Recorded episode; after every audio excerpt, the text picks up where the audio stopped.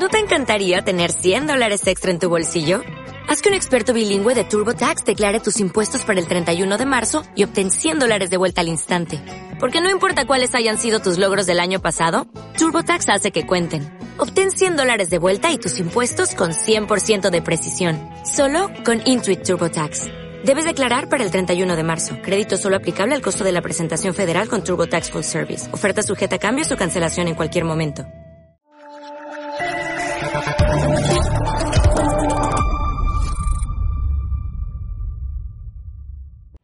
Muy buenas a todos, esto es Estado de Alarma. Hoy estrenamos este programa por YouTube de media hora de duración. Estaremos de lunes a jueves a partir de las ocho y media de la tarde.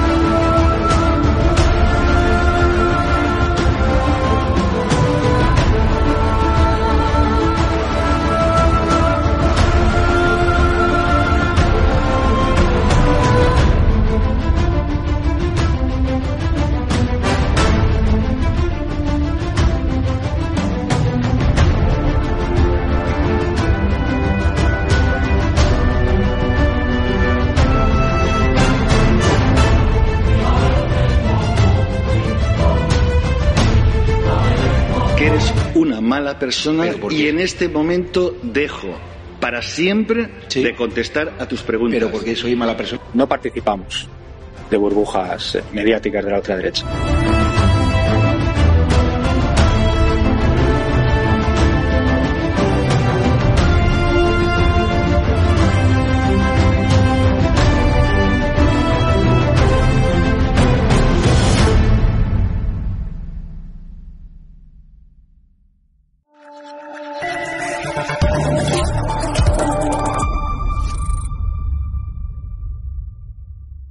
Muy buenas noches, espectadores de ATV y Estado de Alarma. Hoy estamos con Carmen Ladrón de Guevara, abogada y ahora escritora, ¿no? Del libro, nuevo libro, Las víctimas del terrorismo de extrema izquierda en España. Buenas noches, Carmen.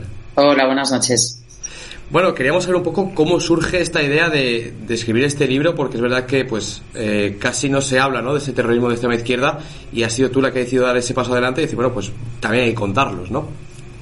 Bueno, mm, el origen del libro eh, realmente está en, en, bueno, en esa implicación eh, que tuve ya desde, que tengo desde hace muchos años eh, como, como voluntaria de la VT acompañando a, a, las víctimas del terrorismo a los juicios. Yo estudiaba, era estudiante de Derecho, estaba en tercero de carrera y un profesor de, de la universidad, pues, eh, nos llevó, nos llevó a un juicio y, y, bueno, pues el destino quiso que ese juicio fuera un juicio de terrorismo en la Audiencia Nacional.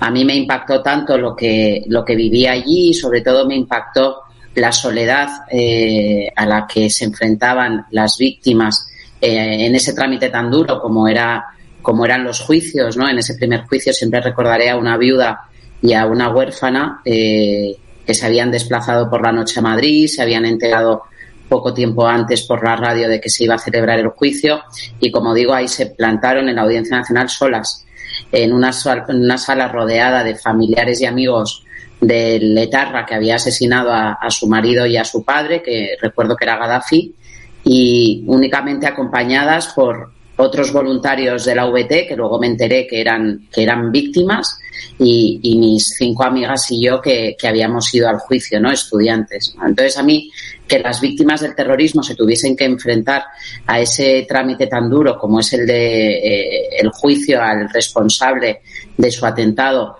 lo, se enfrentaran solas o simplemente acompañadas por otras víctimas, pues eso hizo que, que yo me implicara en, en el acompañamiento en un primer momento a las, a las víctimas del terrorismo como voluntaria de la Asociación Víctimas del Terrorismo. Después tuve la suerte eh, de, una vez que terminé la carrera, pues poder dedicarme eh, profesionalmente a la defensa jurídica de las víctimas y, desde el año 2010 eh, formó parte del departamento jurídico de, la VT. ¿no? Bueno, pues en, esos comienzos, eh, como digo, en la Audiencia Nacional, tuve la oportunidad de, ir a algún juicio a miembros de los GRAPO, ¿no? Y que para mí eran absolutamente desconocidos, porque, porque hombre, sí, ETA recordaba haberlo vivido más, pero los Grapo mm, tampoco tenía muy claro qué es lo que defendían, eh, no encontraba tampoco a cuántas personas habían asesinado, o sea, siempre ha sido un grupo terrorista y sus víctimas eh, que me ha llamado la atención, ¿no? Ya como digo, después, pues una vez que terminé la carrera y ya profesionalmente me impliqué en esto, cuando yo realicé el informe sobre los casos sin resolver de ETA eh, y lo expuse eh, a la directiva de, la Asociación Víctimas del Terrorismo, por aquel entonces era presidenta Ángeles Pedraza, siempre recordaré que me dijo, esto está muy bien, Carmen, pero hay que hacerlo del resto de grupos, ¿no? Me dicen, no olvides nunca que en la VT hay víctimas de todos los grupos terroristas, ¿no? Y, eso es, eso es verdad y a mí es algo de, de algún, es una de las enseñanzas que, que yo saco de, de, mis años trabajando en, en, la Asociación Víctimas del Terrorismo, ¿no? Es verdad que muchas veces cuando pensamos en víctimas, pensamos en las víctimas de ETA, eh, o podemos pensar, por supuesto, en, en las víctimas de, del 11M, ¿no? Por la envergadura y el significado que tuvo ese atentado terrorista, pero se nos olvida que, ha habido otras víctimas, ¿no? Entonces, bueno, pues yo tenía ese run run, ¿no? Y cuando me, enfrenté a hacer el, el, informe sobre los casos sin resolver de los Grapo, claro, la primera dificultad con la que me encontré es que no sabía quiénes eran víctimas de los Grapo, no sabía cuántas víctimas había asesinado los Grapo, no lo sabía yo y tampoco había listados oficiales ni ninguna publicación que me pudiese servir de referencia como si lo teníamos con ETA, ¿no? que en el año 2011 se publicó el libro Vidas Rotas que cuenta eh, la vida de las 853 personas asesinadas por ETA. ¿no? El caso es que cuando yo expuse en unas jornadas de la VT pues, pues esta dificultad y este hándicap negativo, dije algún día alguien escribirá el Vidas Rotas de las víctimas de los Grapo. ¿no? En, esas jornadas estaba presente Florencio Domínguez, el director del Centro Memorial, y al salir me dijo, pues Carmen, igual ese alguien eres tú. Entonces, bueno, yo en un primer momento me dio cierto vértigo porque yo no soy escritora y además soy abogada, que eso también es un hándicap negativo a la hora de escribir un libro, porque es verdad que los abogados tenemos una manera de escribir eh, bastante enrevesada y, le dije, bueno, déjame que lo piense. Yo estaba terminando mi tesis doctoral y dije, déjame que lo piense y, hablamos. A, los pocos meses defendí la tesis doctoral, volví a insistir y ya me planteó el proyecto y me dijo, Carmen, no lo que pasa no solo deberían de ser las víctimas de los grapos, sino que hay víctimas de, otros grupos que también han asesinado en España, ¿no? El caso es que, bueno, dije, pues, pues adelante, ¿no? y y lo explicaba el otro día, ¿no? En la presentación del libro. Em, cuando yo acepté el encargo, tampoco sabía muy bien a lo que me enfrentaba, ¿no? Y pensé, bueno, asequible, ¿no? En todo caso, no llegará al centenar de víctimas. Claro, comparadas con las 853 víctimas de ETA, que son las con las que yo suelo trabajar más, pues dije, va, esto en, un par de años eh, puedo, puedo hacerlo compatible además con, con mi trabajo, tanto en la asociación como en la universidad, que empezaba a dar clases en la universidad. Y bueno, pues no era muy consciente efectivamente de a lo que me enfrentaba y de las dificultades a las que me he enfrentado y al final, pues ese proyecto que yo hice una previsión de dos años, pues eh, he tardado cinco, pero bueno, el resultado es, es un libro, bueno, que yo creo que, que va a ser muy importante y que es el, y que espero que sea el primero de otros muchos libros que hagan otros, ¿no? O sea, eh, yo creo que, que, había que abrir este, este camino y sin muchas pretensiones y, y a partir de mi libro, ¿no? Como dijo eh, Andrés Trapiello, que fue quien me lo presentó, decía, de este libro pueden salir mil, ¿no? Yo le dije, bueno, espero que lo escriban otros, porque yo mil libros más no sé si seré capaz, ¿no? Pero bueno, eh, la verdad que estoy, estoy satisfecha por el resultado. Bueno, enhorabuena primero, porque no te enhorabuena por el libro, porque es, es muy buen libro. Eh, la verdad es que la gente, las críticas que yo he escuchado, constructivas y positivas, eh, son muy buenas hacia él. Y sí que es verdad que a mí me parece importante también eh, esa labor eh, porque al final, bueno, sabemos que es un libro que tú misma decías en la presentación, a que yo también estuve presente, que, no era un libro de ideología, pero que era un libro, pues también que contaba hechos que hasta ahora se habían contado. A mí me sorprende que, que, te, que a ti como escritora te costase tanto acceder, pues eso, que eh, a diferentes grupos, porque me parece que ya hablas de 13 o 14 grupos de, de, extrema izquierda y hasta el momento pues conocíamos ETA, los grapa un poco por encima y poco más. Y a mí me sorprende que no se haya hablado antes de, de tantos grupos de, de, extrema izquierda, ¿no? Pues yo, por ejemplo, soy más joven, tengo 25 años, he vivido la, la, la época de ETA ya pues al final, pero sí que es verdad que yo los otros 14 o otros 13 que hay, no, nunca he oído hablar de ellos y es como que siempre han estado silenciados, ¿no? Pues eso me parece importante también este libro, pues eh, dar a conocer ese, esos grupos porque es parte de la historia de España. Bueno, yo tengo que decir que, que, bueno, tú porque eres joven o mis alumnos, ¿no? Pero no solo los jóvenes. ¿eh? Yo solté la pregunta en, la presentación del libro y estoy segura, ¿no? Yo hablo de 16 grupos terroristas, ¿no? Que, aparte de los Grapo, pues, pues bueno, mmm, hay alguno más conocido, pues por polémicas que ha habido recientes, como puede ser el FRAP. Digo, pero yo estoy segura, yo no he encontrado a nadie, ni joven, ni mayor, ni de la generación de mis padres, que haya sido capaz de darme eh, el nombre de los 15 grupos de los que hablo en el libro, ¿no? Eh, pero es que te insisto, es que ni yo sabía eh, de qué grupos eh, estábamos hablando, ¿no?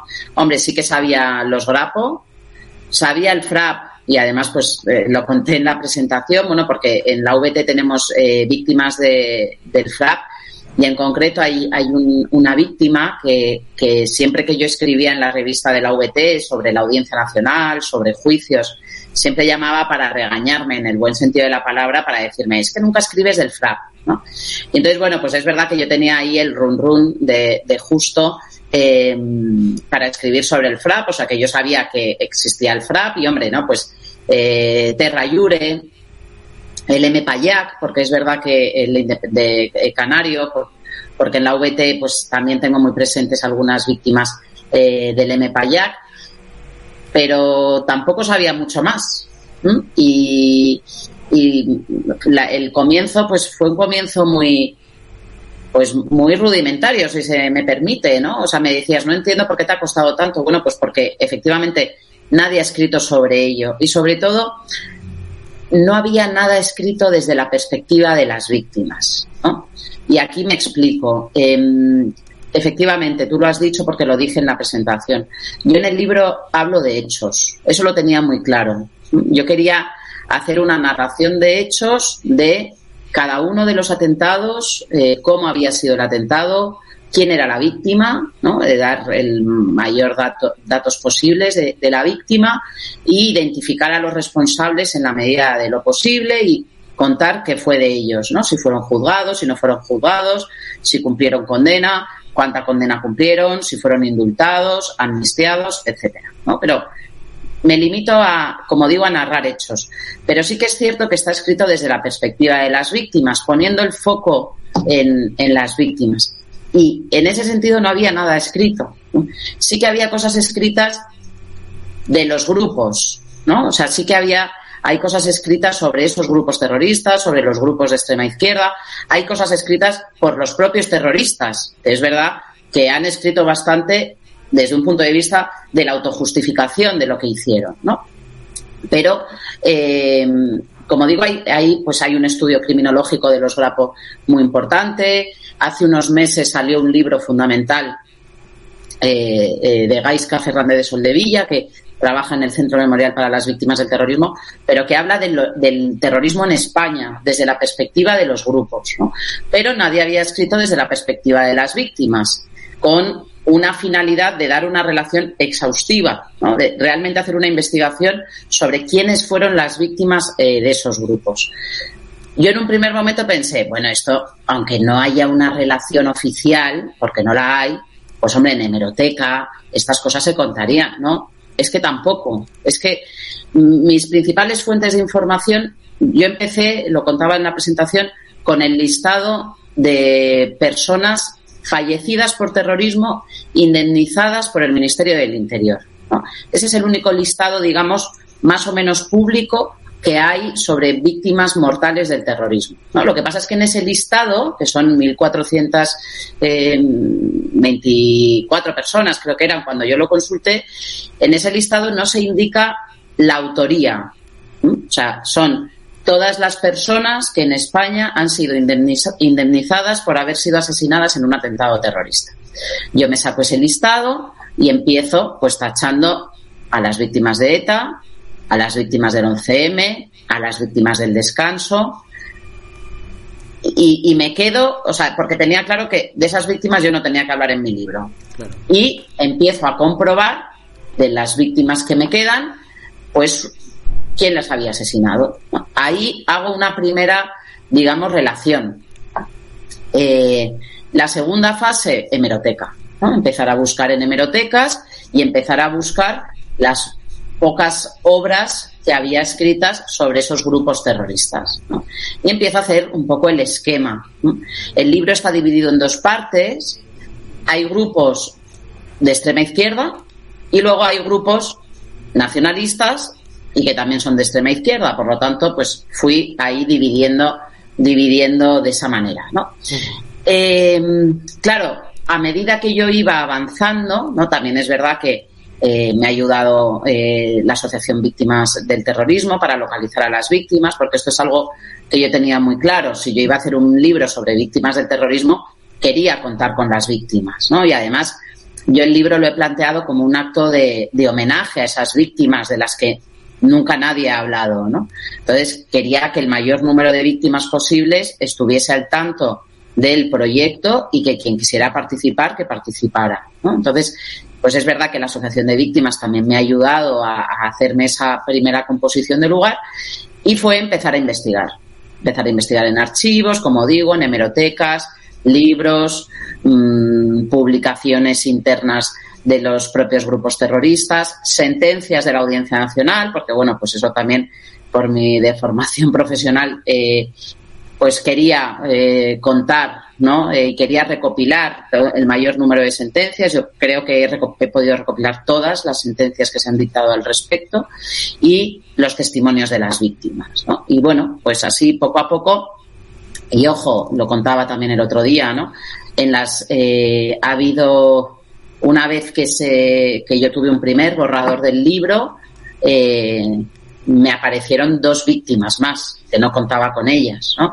una, eh, llegó a mis manos un, libro escrito por los... Hay uno de los grupos que son los comandos autónomos, que es un grupo bastante peculiar. Eh, conocíamos, digamos, su facción del País Vasco, que, que atentó, digamos, de la mano de ETA, ¿no? Pero bueno, hubo comandos autónomos anticapitalistas en toda España, ¿no? Y llegó a mis manos un libro escrito por, por, un miembro de los comandos autónomos en el que hacía, en un capítulo no hablaba de nuestros errores, ¿no? Y en esos errores hablaba de tres muertos. Y yo tenía dos. Entonces, pues bueno, a partir de ese libro, pues pude en hemerotecas efectivamente constatar que había habido un tercer, eh, en este caso eran eh, realizaban asaltos a entidades bancarias y mataban al guardia jurado eh, de la puerta para también robarles el, arma, ¿no? Y, efectivamente, pues pude buscar en hemeroteca y había registrado en esa fecha un asalto a una sucursal bancaria en la que habían asesinado al vigilante jurado, pero no se sabía la autoría, ¿no? Entonces, bueno, pues ha sido un trabajo, como digo, pues muy de hormiguita y, y contando también pues con la ayuda de, de la Dirección General de Víctimas del Ministerio del Interior y de la Oficina de Víctimas de la Audiencia Nacional, pues creo que he conseguido un, un libro pues exhaustivo, ¿no? Me sorprende mucho que, pues siendo un libro que aquellos que se lo hayan leído, que tú misma decías esa presentación, que no tiene ningún tipo de ideología, ¿no? que es un libro, pues un homenaje a las víctimas también para que se conozcan y, se reconozcan ciertos eh, hechos que, han, que han ocurrido en España, que a lo mejor a día de hoy es difícil de encontrar, si no es por tu libro, porque es lo que comentábamos antes, tantos grupos de extrema izquierda o, las víctimas eh, que te ha costado incluso pues eh, reconocer. yo me, me, extraña mucho la polémica que ha habido por el titular, por el, por el titular del título del libro. Y es verdad que creo que al final es un hecho. Si son las víctimas de extrema izquierda, se tiene que decir así. Y yo creo, sinceramente, también dijiste una frase que, la tengo aquí apuntada porque me gustó mucho, porque dijiste, si, si tanto polémica ha creado es porque hemos dado donde duele. Y creo que es verdad. Creo que es algo que se lleva silenciando mucho tiempo y creo que ya era hora de que también alguien pues reflejase esas cifras, porque al final son cifras lo que se está dando. Sí, mm, efectivamente, ¿no? Eh, a mí también me ha llamado la atención, ¿no? El libro el título del libro no puede ser más descriptivo. Las víctimas del terrorismo de extrema izquierda en España, del drill a los grapos. Lo contaba, ¿no? De hecho, en los títulos propuestos quizá era el que menos me gustaba, ¿no? Porque me parecía el más soso, que no tenía fuerza, que era descriptivo, ¿no? Y finalmente, pues fue el que, el que, pues los correctores, el centro memorial y la editorial se decantaron eh, por ese libro, ¿no? Eh, por ese título.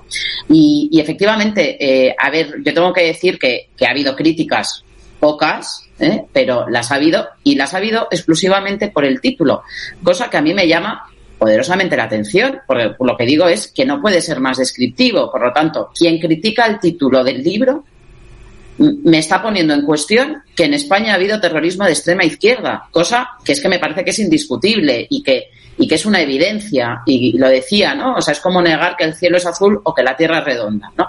Que en España ha habido terrorismo de extrema izquierda es algo que no se puede discutir. Porque es que lo ha habido, es que lo ha habido de ETA, ¿no? Porque esto, eh, yo en el libro no hablo de ETA porque mm, este libro viene a ser la continuación pues de ese vidas rotas sobre víctimas de ETA que ya había, ¿no? No es que yo no considere a ETA de extrema izquierda, sino que que, bueno, sobre las víctimas de ETA ya se había escrito y lo mío es además de las 853 víctimas de ETA, ¿no? Por lo tanto, víctimas mortales, que también deberíamos hablar de los heridos. Yo hago mención en el libro a los heridos, pero es verdad que, si ya es difícil hablar, localizar víctimas mortales, pues localizar heridos es más difícil, ¿no? 853 víctimas eh, mortales de ETA, más 120 víctimas de las que yo hablo en el libro. 973 víctimas mortales, personas asesinadas, casi mil personas asesinadas desde el año 1960 por grupos de extrema izquierda en España.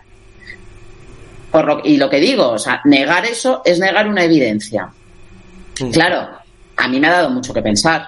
Digo, y efectivamente, si esa es la crítica, señal que hemos dado donde duele.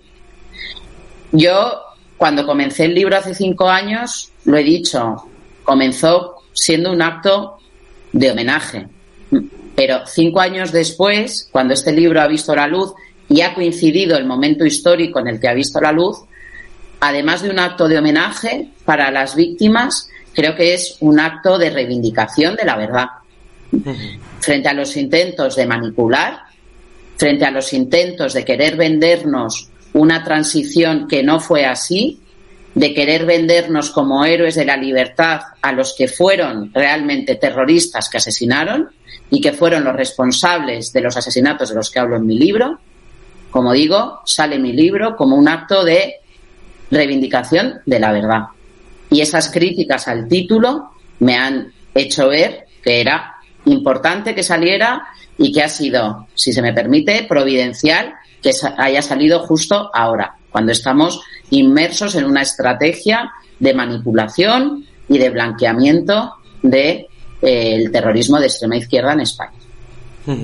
Sí, además mucha gente, me hacía mucha gracia porque eh, decíais en la presentación, eh, decías que eh, había mucha gente que pedía, ¿cuándo se hace un libro de, de, los, crímenes o las víctimas del terrorismo de extrema, de extrema derecha?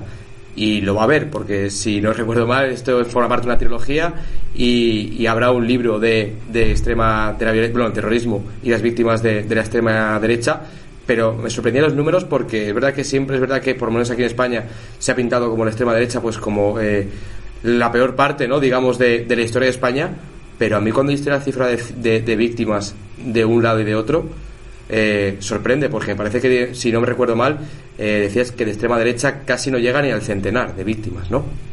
Sí, a ver, mm, yo cuando explico un poco la estructura del libro y, quien lo haya podido echar un ojo, eh, ve que, que yo tenía varios objetivos, ¿no? como digo, contar quiénes fueron las víctimas, pero también he querido dar datos, ¿no? En, la asociación se meten mucho conmigo porque soy muy de datos, ¿no? Pero creo que es que los datos son importantes, no porque las víctimas sean meros datos, que no, ni mucho menos, ¿no?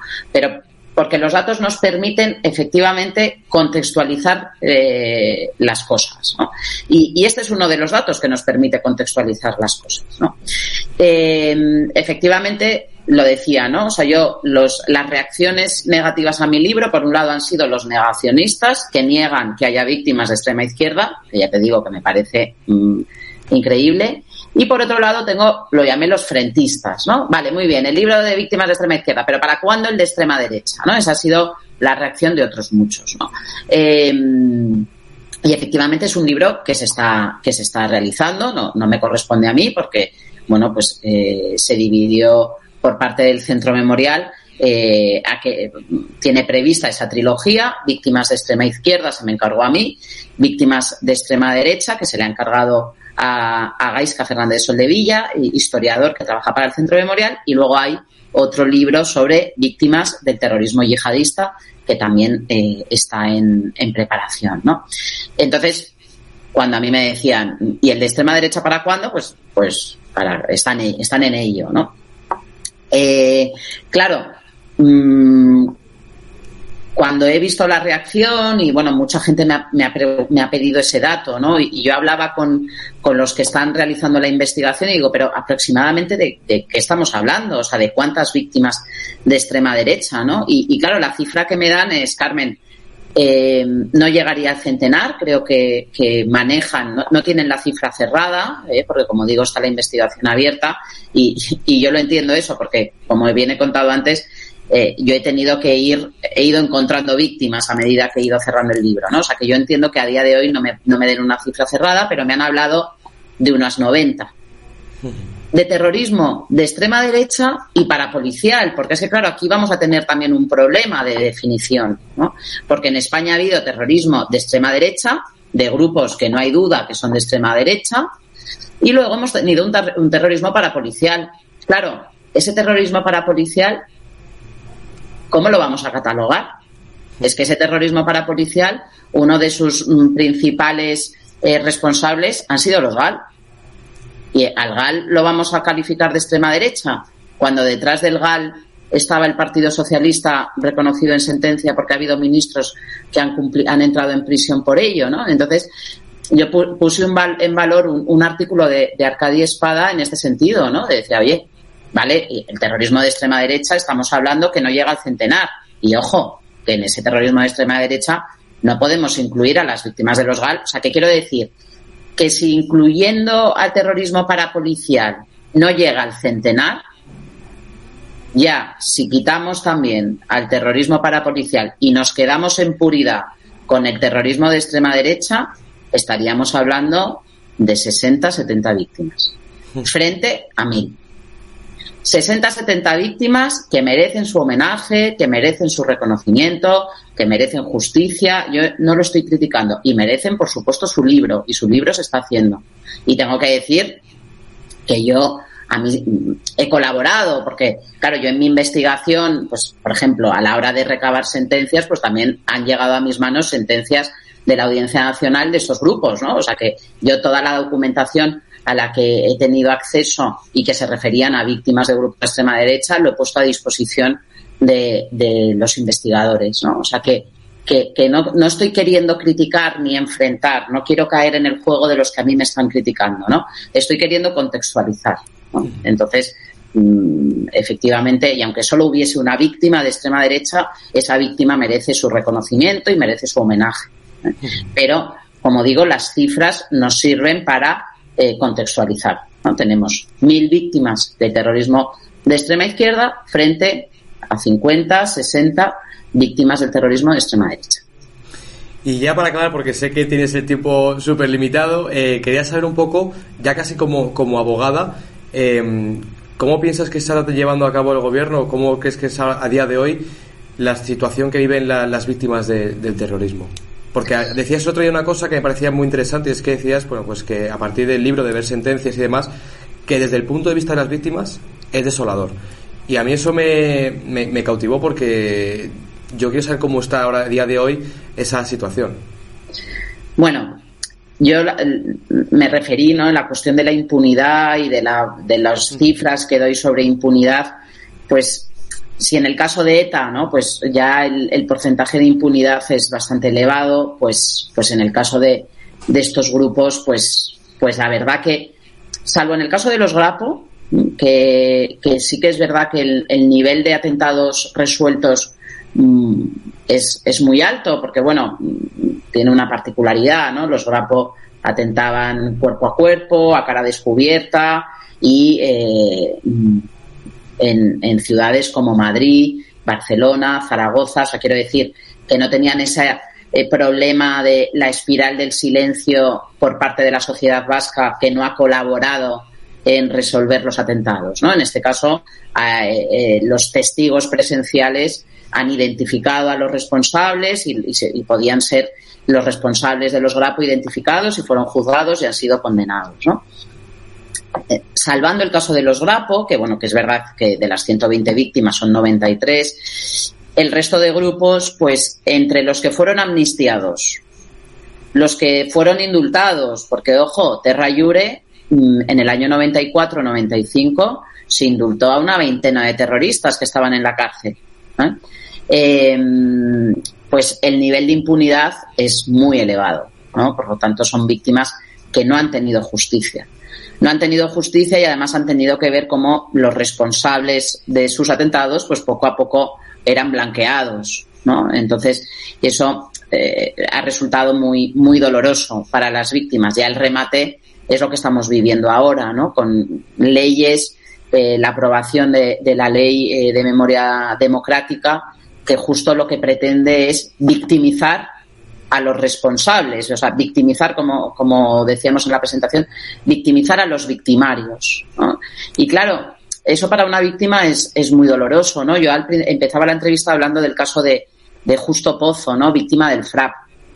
A mí el primero que me advierte de esto es su hijo, que, que un día, ya con la aprobación de la ley de memoria histórica, ¿eh? Eh, se plantó en la VT y me puso la ley así encima de la mesa y me dijo, con esta ley se reconocen como víctimas a los que atentaron contra mi padre. ¿no?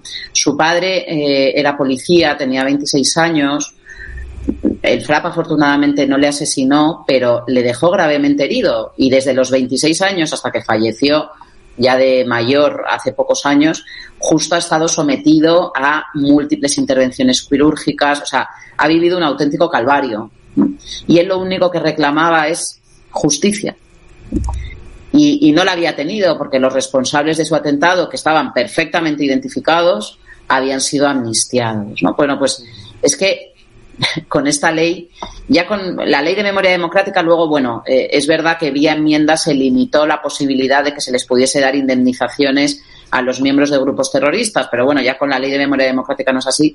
Y, y claro, como digo, se está victimizando a los victimarios, ¿no? Y se les está vendiendo como héroes a los que, mm, yo he dicho esta, eh, durante estos días esta frase, ¿no? Se está vendiendo como héroes de la libertad a lo que no eran otra cosa que terroristas.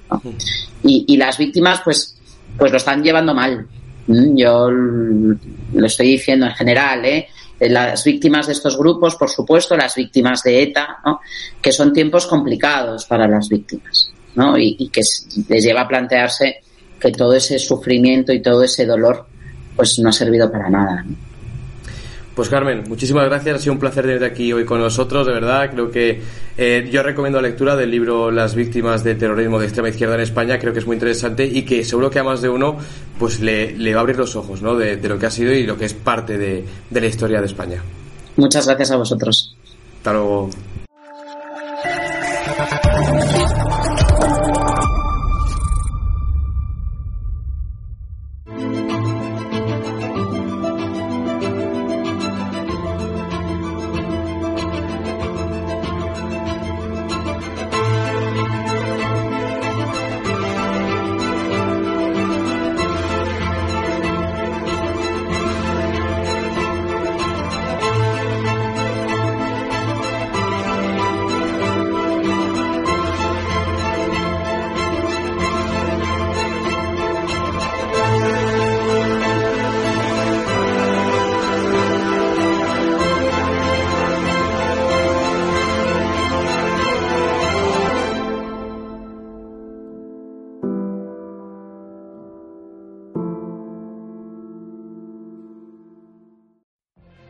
If you could have a career where the opportunities are as vast as our nation, where it's not about mission statements, but a shared mission?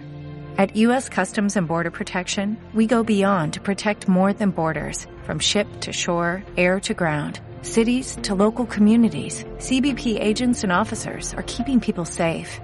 Join U.S. Customs and Border Protection and go beyond for something far greater than yourself. Learn more at cbp.gov/careers.